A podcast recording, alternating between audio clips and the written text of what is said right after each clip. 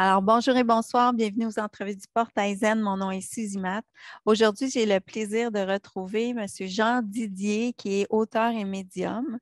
Aujourd'hui, nous allons parler de son livre Le pouvoir magique des pierres et des cristaux 50 rituels à la portée de tous pour réaliser vos vœux aux éditions Le Lotus et l'éléphant. Donc, euh, bonsoir, euh, Jean Didier. Merci d'être là ce soir. Bonsoir, Suzy. Comment vas-tu? Ça va super bien, merci. Euh, c'est notre deuxième entrevue ensemble. Toujours un plaisir de te retrouver. Alors, euh, pour les. Plaisir de te retrouver. Merci. Alors, pour les gens euh, qui n'ont pas vu notre première entrevue, on a parlé euh, l'année dernière euh, de, du livre Révéler vos facultés psychiques et médiumniques aux éditions Le Duc. Donc, maintenant, on parle d'un premier livre aux éditions Le, le, Lotus et les Défunts, Jean Didier. Tout à fait, oui, oui. C'est une autre maison d'édition qui fait partie du groupe Hachette. Super, super. Euh, et tu vas, euh, on pourra en parler à la fin. Il y a un livre qui sort prochainement en mars, Attirer la chance et le succès aux éditions, également aux éditions Le Lotus et l'éléphant. Oui, ce sera le deuxième. Il va sortir vers le 16 euh, mars. 16 mars, parfait. Alors, alors, on a un magnifique livre qu'on va voir tout de suite. Je vais le montrer aux gens. alors, voilà, voilà, voilà, il est ici. Alors, on le voit ici. Donc, c'est un magnifique livre. Il y a beaucoup de belles illustrations. C'est très des rituels qui sont facilement réalisables. C'est simple et, et c'est à la portée de tous, comme dit le titre. Donc, voilà. Et les images sont vraiment magnifiques. Au niveau de euh, la, préface, on a une préface de Marc Neu avec qui on a eu aussi plusieurs entrevues. Et il parle de l'importance de la magie euh, et que ce n'est pas de la magie noire au niveau de ton livre, c'est vraiment de la magie blanche. Est-ce que tu peux m'en parler un petit peu plus? Oui, en fin de compte, Marc Neu est un grand spécialiste euh, en France, on dit que c'est un peu le pape de la magie. ah oui. tellement, il est euh, très connu et tellement il est féru de magie. c'est quelqu'un qui travaille depuis de nombreuses années sur ce domaine et qui fait beaucoup de choses. Et c'était important pour moi d'avoir la caution de quelqu'un de, de, cette envergure sur ce livre pour un, petit peu euh, réconforter les gens et leur montrer que c'était un ouvrage sérieux et, que euh, voilà, il y avait quelque chose de profond. Et euh, c'est pas parce que, en fin de compte, comme il explique lui-même dans la préface, c'est pas parce que c'est des rituels faciles que ce sont pas des rituels qui marchent et qui fonctionnent. Mmh. la facilité, c'est simplement le fait que on rentre dans une façon de procéder au niveau de la magie euh, qui est beaucoup plus simple qu'est-ce qu'elle n'était euh, il y a quelques décennies en arrière. Et donc maintenant, on a euh, une possibilité de, de, faire des choses un petit peu plus simples, mmh. toujours dans le côté magie spirituelle et magie positive, et donc par le fait magie blanche. Tu sais que la magie, elle est un petit peu partout. En fin de compte, moi j'ai souvent coutume de dire qu'on fait tous de la magie sans le savoir et sans s'en rendre compte tu sais, à partir du moment où on allume un cierge, où on allume une bougie et qu'on fait une prière, c'est déjà un acte de magie. À partir du moment où les gens font une demande bien particulière, là aussi, c'est un acte de magie. Donc, ça veut dire que tout le temps autour de nous, quand on demande des choses, quand on fait des vœux, le simple fait de faire un vœu, c'est une action magique. Mmh euh, oui. Et, et, puis on réalise, c'est ça, ça part aussi d'une euh, à l'intérieur de nous, il faut avoir une conviction aussi. Il faut que ça soit aussi, je veux dire, on peut faire le rituel, mais si on n'a on pas cette certitude-là que ça va se réaliser, on bloque ces énergies-là. Exactement. Euh, j'explique dans le livre qu'il faut croire en ce qu'on fait et qu'il ne faut pas faire de hum, ces rituels de magie simplement pour s'amuser ou pour se dire, bon, je vais essayer, je vais tenter, on verra si ça marche. En fin de compte, déjà, quand on commence à dire on verra si ça marche, on est déjà dans une attitude négative. euh, en fin de compte, quand on fait un rituel de magie, on doit se projeter dans quelque chose de positif et de déjà réaliser. Euh, on ne doit pas se dire je demande à ce que ça marche, on doit dire je veux que ça marche, ça a fonctionné. Mm-hmm.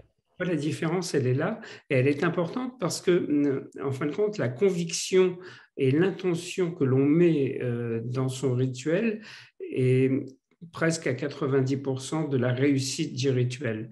Euh, si le rituel n'a pas fonctionné, il va falloir se mettre un petit peu en question et puis se poser la question de savoir euh, pourquoi on n'a pas eu assez d'intention, pourquoi ça n'a pas fonctionné? C'est parce que quelque part, on n'y croyait pas assez. Mm-hmm. Est-ce qu'on on pourrait dire aussi que c'est peut-être pas la meilleure chose pour soi qui pourrait se réaliser et on le sent déjà avant de le demander? Non, je pense que euh, c'est simplement la, façon dont on met ça euh, en exergue. Tu sais que dans le livre, c'est quelque chose qui est expliqué d'une façon assez euh, simple avec des illustrations, avec des dessins, avec des prières. C'est un petit peu comme une recette de cuisine. Souvent, on dit, mais c'est marrant parce que ton livre, il est construit comme une recette de cuisine parce que on dit, là, il faut faire ça, là, il faut faire ça, là, il faut rajouter ci, là, il faut mettre un petit peu de cela, là, il faut allumer une bougie. En fin de compte, c'est euh, un peu comme une recette de cuisine. Je vais, essayer de, je vais essayer de le montrer parce que je trouve ça dommage. Je n'ai pas les images, mais euh, je ne veux pas trop euh, défaire mon, mon, plan en arrière. Je ne sais pas si je vais être capable de le montrer. Ah, j'y arrive pas. Au moins, on voit une pierre. Et là, à côté, on voit la néphrite. Alors, ça, c'est, euh, bon, on parle de la néphrite. Et après ça, cette pierre est verte et je pense, ah, on parle d'une action magique pour l'évolution spirituelle. Donc, ensuite de ça, mais là, on montre ce que tu as besoin et ensuite de comment utiliser le, rituel. je, vais y arriver, je vais y arriver. C'est dommage parce que c'est il est vraiment magnifique et puis euh, dans chacun, c'est des rituels différents. Donc, euh, tu as choisi des pierres expressément pour chacun des rituels. C'est parce que là, euh, on a comme, c'est 50 rituels, donc 50 pierres différentes. En fin de compte, il y a 30 pierres. Ah, 30 pierres qui sont présentées et on, parle de 50 rituels, mais en fin de compte, il y en a 52 parce qu'après, il y a 22 rituels avec les 22 arcanes d'Argent. Ah, c'est vrai. Les majeurs du tarot de Marseille. Donc 30 pierres, donc ça fait 38, 30 euh, rituels plus 22 rituels supplémentaires avec les arcanes majeurs du tarot de Marseille. Alors, effectivement, pour euh, rebondir sur ta question, euh, les pierres sont choisies en fonction de ce qu'elles font. Euh, tu vois, par exemple, on va utiliser le quartz fumé euh, pour la protection d'une habitation, parce qu'on sait que le quartz fumé a toujours été utilisé pour ce genre de choses.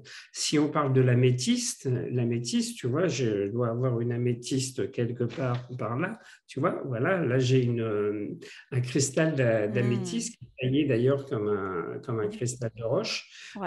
cette améthyste-là, on sait que c'est une pierre qui déstresse qui calme, qui euh, est faite pour reprendre un peu confiance en soi et pour enlever un petit peu toutes les tensions que l'on a en soi. Donc effectivement, le rituel va aller dans ce sens. C'est obligé. Je ne peux pas un rituel avec quelque chose de différent. Si je parle par exemple du quartz rose, le quartz rose, ça représente l'amour, ça représente les sentiments.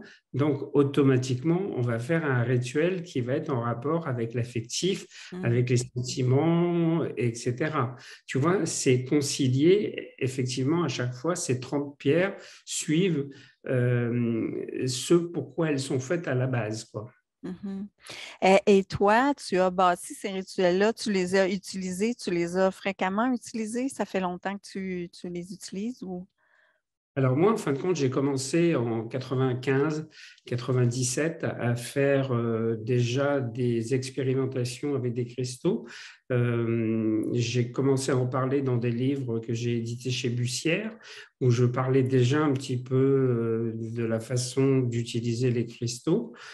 et je m'étais rendu compte, en fin de compte, parce que je parlais beaucoup de magnétisme dans ces livres-là, que moi, j'utilisais en plus de mon magnétisme les cristaux pour pouvoir avoir une énergie complémentaire et supplémentaire pour pouvoir booster un petit peu ce que je faisais dans mon travail de magnétisme. Donc là, je m'étais déjà rendu compte que ça, ça fonctionnait très bien. Hmm. Par la suite, en fin de compte, j'ai continué à euh, faire des premiers rituels, à faire des premières expérimentations. En fin de compte, je prenais des notes, j'avais un carnet et j'ai testé les choses, je voyais ce qui marchait, ce qui ne marchait pas. J'ai fait effectivement la conciliation des pierres, comme je le disais, euh, par exemple avec la symbolique de l'amour avec le quartz rose, comme je te disais tout à l'heure, euh, etc. J'ai marqué un petit peu tout ça, j'ai testé les choses et je me suis aperçu effectivement que, euh, comme je le dis, et c'est un peu le titre du livre aussi, chaque pierre a un pouvoir magique et c'est un pouvoir qui est très fort et qui marche très bien. Mmh. Alors, ce qui est très bizarre, c'est que quand on a parlé de faire ce livre, euh, avec euh, la, maison Hachette euh, et le lotus et, l'éléphant. on s'est mis d'accord effectivement sur ce sujet, mais on s'est très vite rendu compte qu'il n'existait aucun livre euh, euh, qui traitait de ce sujet, c'est-à-dire de la magie avec les cristaux. Euh, bizarrement, il y avait énormément de livres sur la lithothérapie. Ça, bien sûr, il y a plein de livres qui vont expliquer que telle pierre a tel pouvoir, qu'on va l'utiliser pour guérir, pour soigner, pour faire tout un tas de choses. Mais en fin de compte, le, côté magique n'existait pas dans la littérature actuelle et il n'y avait pas grand-chose, ou pour ainsi dire rien, euh, dans ce domaine et c'est ce qui explique aussi peut-être entre le fait que le livre a été très bien réalisé et qu'il est très beau et qu'il y a des choses très importantes et intéressantes dedans, mais il comble un vide aussi quelque oui, parce qu'il était déjà, tu me dis qu'il est en réédition là. Oui. Alors qu'il est euh, très populaire. Oui, oui, il est sorti il y a trois mois et il est déjà en réédition. Donc, euh, donc, on voit que le besoin est là au niveau de, de, ces rituels-là. Euh, là, j'ai sauté vraiment vite dans le sujet parce que j'ai beaucoup aimé euh, ce qu'on dit au début, ce que Marc Neu dit, c'est que tu allies les trois magies. Euh, est-ce que tu me peux parler des trois magies? Oui, alors dans ces trois magies, il y a la magie naturelle, de la nature avec euh, des choses qu'on va utiliser comme les cristaux, justement, comme des choses comme ça. Il y a la magie céleste qui est en rapport avec les jours des planètes, c'est-à-dire que moi, dans chaque rituel qui est expliqué dans le livre, j'explique quel jour il faut faire euh, le rituel. Par exemple, on va, quand on parle d'amour, on parle du, du, vendredi, parce que le vendredi, c'est le jour de la planète Vénus. Vénus, c'est la planète de l'amour. Donc, tu vois, on concilie un petit peu tout ça. Et puis, euh, à côté de ça, il y a la magie cérémonielle, donc la troisième magie, qui, elle, est en rapport avec euh, tout ce qui est euh, spirituel et, par exemple, les prières. Et c'est pour ça que moi, j'utilise dans le livre, à chaque rituel, une prière spécifique euh, qui sont toutes des prières qui sont tirées de la Bible, euh, mais qui sont aussi des prières euh, qui sont des psaumes de David. Pourquoi? Parce que les psaumes de David sont utilisés dans plusieurs religions. Et pas seulement dans la religion catholique. Donc, ça ouvre un champ assez important. Et en plus, je me suis aperçu en testant différentes prières que les prières qui avaient le plus d'intensité, de force, de puissance et qui permettait la réalisation des vœux, c'était les psaumes de David. Ah, là, je comprends un petit peu mieux parce que euh, je lisais les prix. Bon, disons que en tant que peut-être en tant que québécoise, parce qu'ici la religion, on les gens en ont un peu euh, beaucoup morts. On a, on a bloqué les, bons côtés peut-être de la prière ou les bons côtés. Donc, en tant que petite Québécoise, je lisais les prières et ça, j'arrivais pas à embarquer. J'arrivais pas parce que beaucoup de blocages au niveau de la façon où on a amené.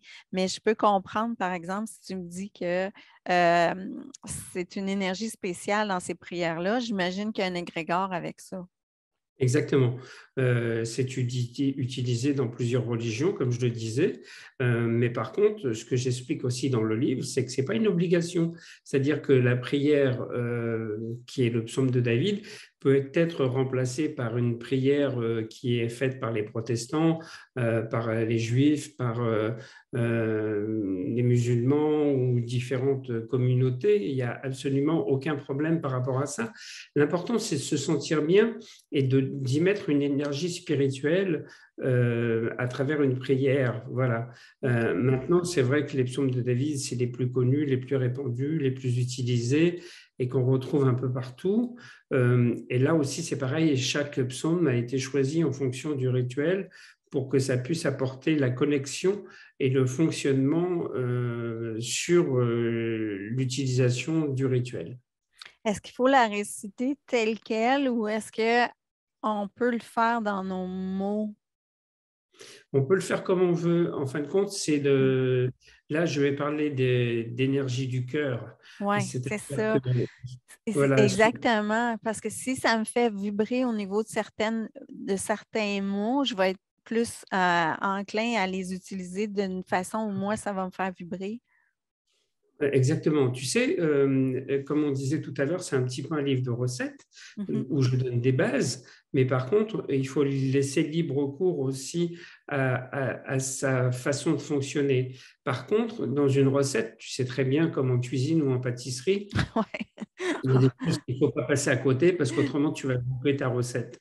Euh, donc là, effectivement, par exemple, je te dis ça parce que depuis que j'ai sorti ce livre, je reçois des mails tous les jours parce que, comme tu l'as dit, le, livre se vend énormément et se vend très, très bien. Donc, j'ai des gens qui veulent des fois avoir un petit peu plus d'informations. Et des fois, les gens me disent, euh, par exemple, euh, moi, j'ai une pierre rouge. Euh, mais qui n'est pas celle que vous citez, est-ce que je peux la remplacer par celle-là? Hmm. eh ben Non, ce n'est pas possible. Parce qu'elle n'a pas la même propriété. Voilà, elle n'a pas la même propriété, elle, ne fait pas les mêmes actions et la même chose. Et en cuisine, c'est pareil. Quand tu dis euh, je mets de la farine, ben, tu dis ben non, je ne peux pas remplacer la farine par du sucre. C'est pas possible. tu vois la farine de blé entier. Donc, tu vois, euh, pour les, pour les pierres, c'est un petit peu la même chose. Donc, si tu as une pierre verte, euh, tu ne vas pas dire, eh ben, celle-là, elle est verte, c'est bon, je la remplace parce que elle est verte. et dans le rituel, il a parlé d'une pierre verte. En fin de compte, non, il ne faut pas faire sa petite cuisine à soi suivre ce qu'il y a dans le livre. Simplement, comme tu l'as dit, effectivement, pour les prières, là, on est autorisé à changer les prières, à changer les mots pour se sentir un petit peu euh, bien avec ce que l'on dit et, ce que l'on pense, et puis euh, en adéquation aussi avec sa religion. Donc là, c'est un petit peu différent, mais il y a toujours une base et une source de prière qui est présente par rapport à ça et qui fait partie des trois euh, piliers de la magie, comme on, comme on les a évoqués. D'accord. Dans le livre, j'ai aimé le, la partie où tu parlais qu'il était important, indispensable d'utiliser l'énergie des chakras dans les rituels de magie. Oui. Oui, en fin de compte, euh, j'explique euh, dans chaque rituel qu'il y a un chakra euh, qui va avec le rituel que l'on va faire. Euh, parce qu'il y a une association aussi de la pierre avec le chakra. Et d'ailleurs, dans certains rituels, euh, on peut travailler directement sur ces chakras, ou on peut aussi poser une pierre sur un chakra en particulier. Euh, tout ça est expliqué dans le livre, parce que on parle d'énergie depuis le début. L'énergie est importante. Mmh. Donc cette énergie-là que l'on a en nous, il faut la mettre eh bien, en éveil pour qu'elle puisse rencontrer l'énergie de la, pierre ou du cristal, pour que ça fasse fusion en fin de compte. Et à partir du moment où la pierre fait fusion avec un chakra ou une façon de fonctionner par rapport au, rituel, effectivement, là, ça donne des résultats. Hmm. J'ai aimé ça parce que je sens vraiment l'énergie des chakras. Dernièrement, je euh, après une formation en Reiki, je, travaille à, les nettoyer comme presque tous les soirs, puis je vois vraiment que ça vibre au niveau du chakra quand il y a un débalancement. Donc, euh, c'est pour ça que j'ai trouvé ça intéressant, important que tu amènes ce point-là. donc, euh, je vais juste voir où je suis rendue dans mes questions parce que là, on a on a bien passé à travers finalement. Euh, donc, je suis rendue à la fin euh, du livre. Tu parles du tarot de Marseille, des arcanes de tarot de Marseille, reliés avec euh, certaines pierres. Par exemple, la papesse avec le quartz rose. Ça, je la vois bien, la papesse avec cette oui. Oui, parce que c'est une femme, ça représente l'amour, ça représente les sentiments, ça représente aussi souvent euh, la femme qui va être enceinte, qui va avoir un enfant. Euh, qui porte un, enfant. Donc, euh, effectivement, il y a aussi là des choses qui sont en rapport avec, euh, avec l'affectif et avec les sentiments. En fin de compte, c'est pareil pour les 22 arcanes du tarot de Marseille. je suis parti du principe que j'ai fait un livre en 2017, euh, qui est un livre qui était sur le tarot essentiellement, parce que tu sais que j'adore travailler le tarot de Marseille, et c'est un, livre aussi qui, euh, qui fonctionne très bien. Et là, j'expliquais déjà dans ce livre, en 2017, que euh, on pouvait utiliser une carte ou une lame de tarot comme un talisman. Euh, donc là, on va maintenant encore beaucoup plus loin parce que on l'utilise dans une action, magique euh, où on la met en résonance avec une pierre en particulier et avec des bougies. Donc le cérémonial, en fin de compte, pour les 22 arcanes majeures est le même. La seule chose qui change par rapport à ça, c'est l'intention que l'on va mettre et l'égrégore que l'on va constituer autour de la carte. Il faut bien comprendre que chaque carte a une signification particulière sur le sens divinatoire, sur le sens aussi psychologique en matière de tarot de Marseille et sur le sens magique. Donc, en fin de compte, on va choisir ça. Alors, là, on m'a posé aussi plusieurs fois des questions en disant, est-ce que c'est plus fort de faire des rituels avec les tarots que dans la première partie du livre où on ne l'utilise pas, mais on n'utilise que les pierres? En fin de compte, ça ne se pose pas en termes de qualité et en, termes de force. Euh, chaque rituel a simplement une action particulière et différente. Euh, la seule chose, c'est qu'il ne faut pas mélanger les rituels euh, il ne faut pas faire plusieurs rituels parce qu'il y a des gens qui veulent tout tout de suite. Oui, c'est vrai, c'est vrai. Si on veut l'amour, l'argent, la santé, il faut, faire, faut en choisir un, le faire pendant euh, quelques jours, hein, sept jours ou plus. Et on, fait le rituel du début jusqu'à la fin et on ne fait pas en même temps un rituel avec les tarots, par exemple, ou même un autre rituel avec des pierres. On attend que le rituel soit terminé. On attend que le vœu qu'on a fait pendant le rituel se soit réalisé mhm. avant de passer à autre chose et de faire un autre rituel. Il faut surtout pas mélanger les rituels et essayer de faire plusieurs choses à la fois. Parce que ça s'appelle quoi? Ça s'appelle euh, se disperser, tout simplement.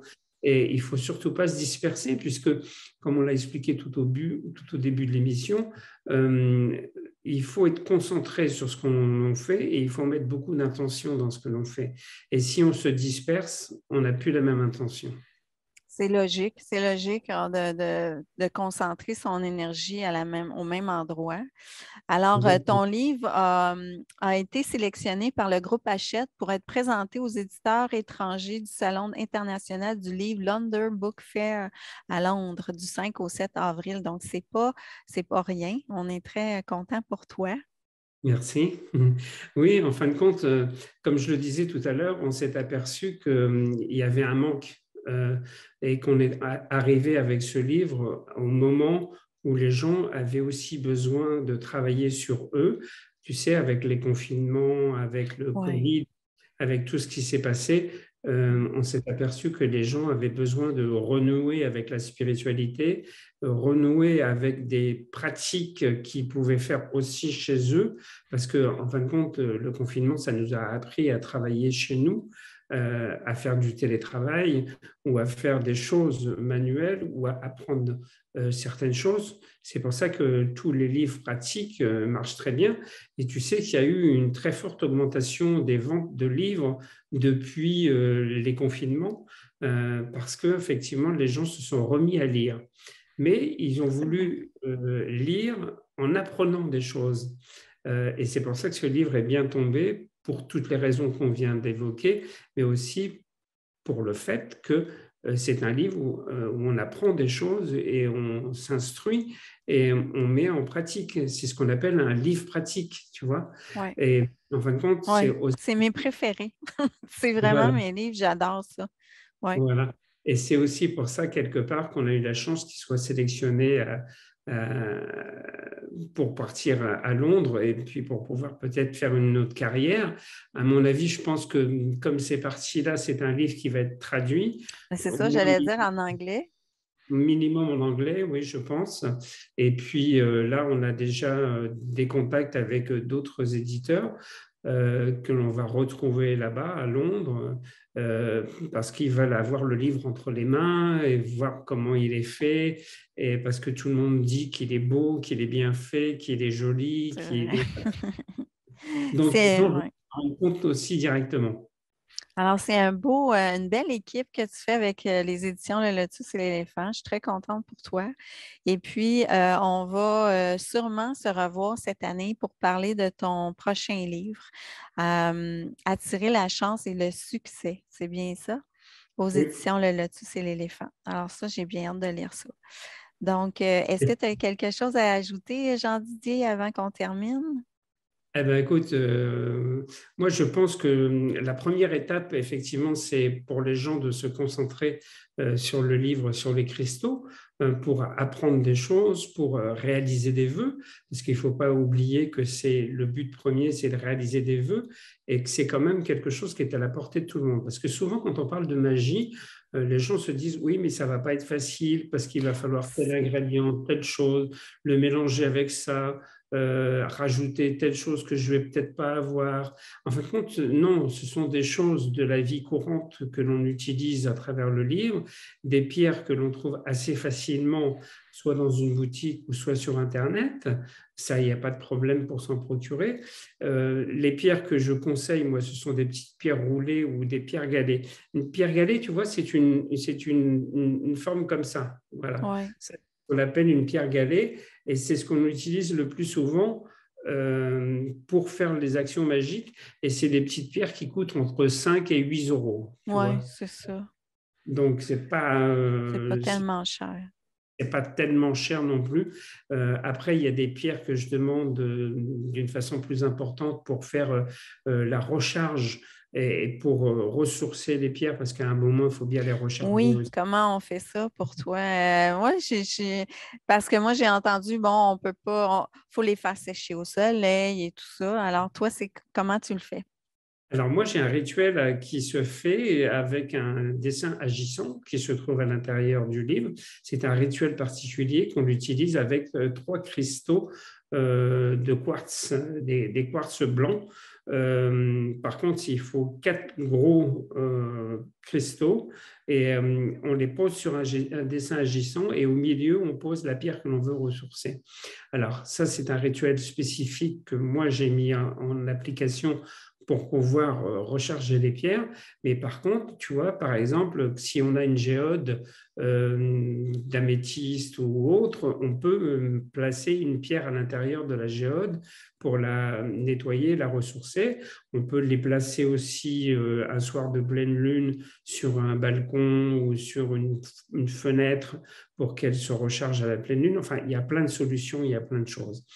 Et après, dans le livre qui va arriver, donc lui, il va arriver vers le 16 mars à peu près, à tirer la chance et le succès. Là, il y aura aussi quelques rituels à l'intérieur, mais on parlera aussi beaucoup de choses euh, plus divinatoires pour s'aider, comme avec les runes, avec le tarot, avec euh, le zodiaque, euh, avec des aliments qu'on utilise dans la vie de tous les jours, qui seront des aliments qui nous permettront de déclencher aussi certaines choses par la voie magique. Enfin voilà, ça c'est la deuxième étape. Euh, c'est un peu la suite. Ah, d'accord. Alors, il faut se pratiquer à faire des rituels avant d'aller vers l'autre livre. Donc, euh, merci beaucoup, Jean Didier. C'était un plaisir de te revoir. Et puis, euh, partagez la vidéo si vous avez aimé. Et puis, les gens peuvent retrouver Jean Didier sur son site www.jean-didier.com. D'accord? Merci beaucoup. Merci à toi. Merci à toi, Suzy. C'est toujours un plaisir de faire des émissions avec toi. Merci. À, plus tard euh, cette année pour, euh, pour la, la suite. Merci. Au revoir. Au revoir.